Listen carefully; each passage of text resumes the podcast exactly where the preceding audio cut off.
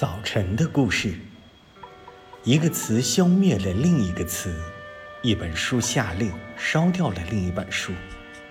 语言的暴力建立的早晨，改变了早晨人们的咳嗽声。